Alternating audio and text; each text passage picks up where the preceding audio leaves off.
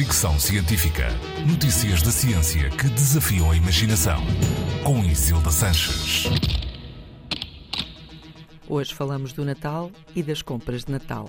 Estudo norueguês debruçou-se sobre a polémica natalícia e a compra de prendas de Natal e concluiu que quem compra mais prendas de Natal são mulheres cristãs, extrovertidas e confiantes, mas com pouca capacidade de planeamento.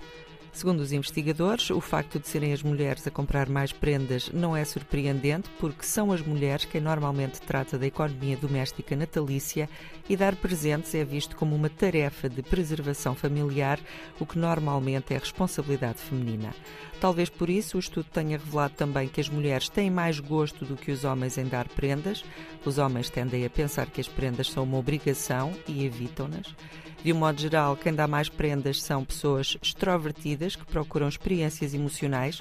Os investigadores afirmam que os extrovertidos entregam as prendas com um brilho nos olhos, esperando uma reação. Os introvertidos são mais de colocar as prendas discretamente na mesa.